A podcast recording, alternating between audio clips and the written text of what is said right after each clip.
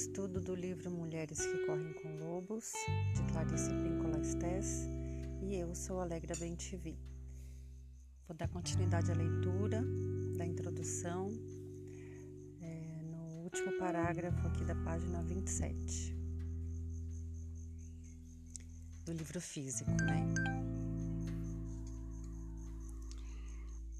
Meu doutorado em psicologia etnoclínica, que é o estudo da psicologia clínica aliada à etnologia, dando essa última ênfase ao estudo da psicologia de grupos e, em especial, de tribos.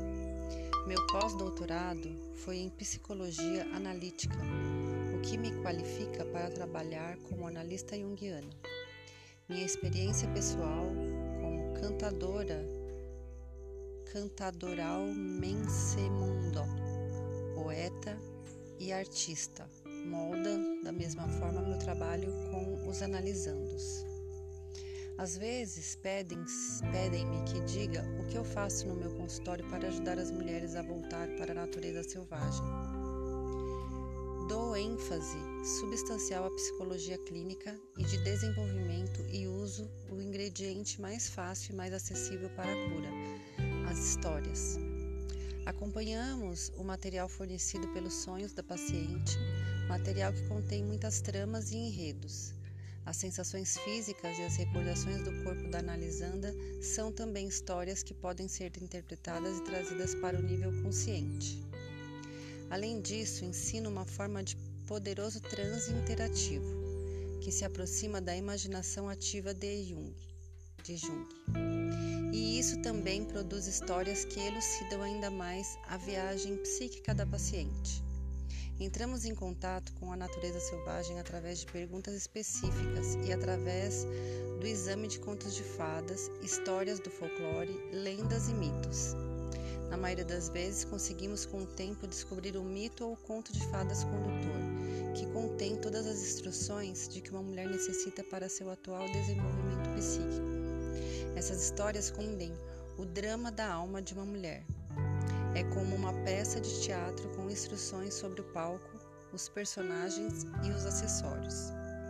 O ofício de fazer é uma parte importante do trabalho. Esforço-me para capacitar minhas pacientes, ensinando-lhes ofícios antiquíssimos das mãos, entre eles a confecção de amuletos e talismãs, sendo que esses podem ser qualquer coisa, desde simples varinha com fitas até peças sofisticadas de escultura. A arte é importante para ela, celebra as estações da alma ou algum acontecimento trágico ou especial na trajetória da alma. A arte não é só para o indivíduo, não é só um marco de compreensão do próprio indivíduo, ela é também um mapa para aquelas que virão depois de nós.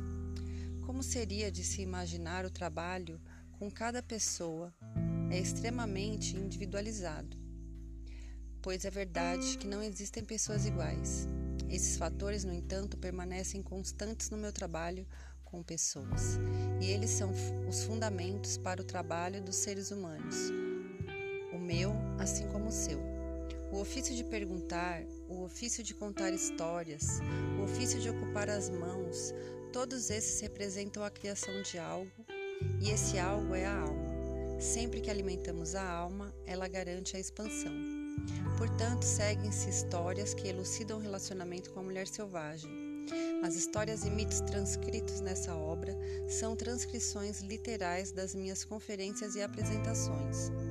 Os contos são apresentados em detalhes fiéis e em sua integridade arquetípica. Estão também incluídas algumas das perguntas que peço às mulheres que respondam após refletirem sobre elas, para propiciar uma convergência consciente com o precioso self selvagem. Além disso, descrevo em detalhes algumas das atividades, brincadeiras experimentais e artísticas que ajudam as mulheres a reter na memória consciente o númen do seu trabalho.